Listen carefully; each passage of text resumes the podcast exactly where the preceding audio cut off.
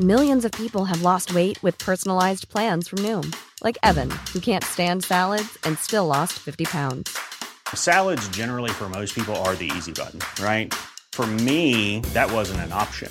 I never really was a salad guy. That's just not who I am. But Noom worked for me.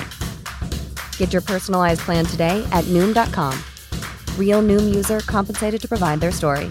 In four weeks, the typical Noom user can expect to lose one to two pounds per week. Individual results may vary. Heraldo Podcast, un lugar para tus oídos. Esto es Primera Plana de El Heraldo de México.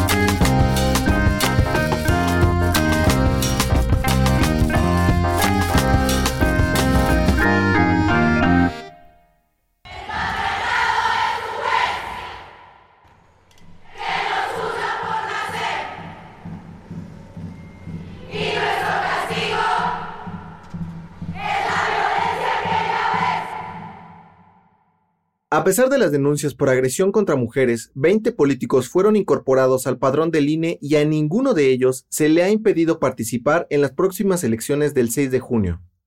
Y aunque existe una reforma que establece que no es posible ser candidato si anteriormente se ejerció violencia política de género, el Tribunal Electoral flexibilizó la regla al respecto, diputadas de todos los partidos políticos han alzado la voz para mejorar los mecanismos de sanciones por cometer violencia política de género.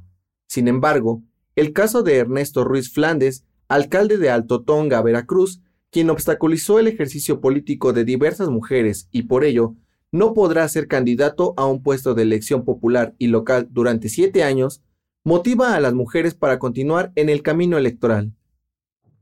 Las peticiones de las diputadas son mejorar los mecanismos para facilitar las denuncias por agresiones y que no se permita que una persona con proceso abierto por violencia de género sea candidato. Con información de Nayeli Cortés. En los últimos dos meses se incrementó a más del 40% el número de policías contagiados de COVID-19 en todo el país.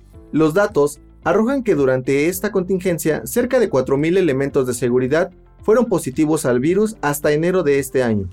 Pero, en tan solo 28 días, las cifras ya habían crecido a más de 6.000 policías contagiados.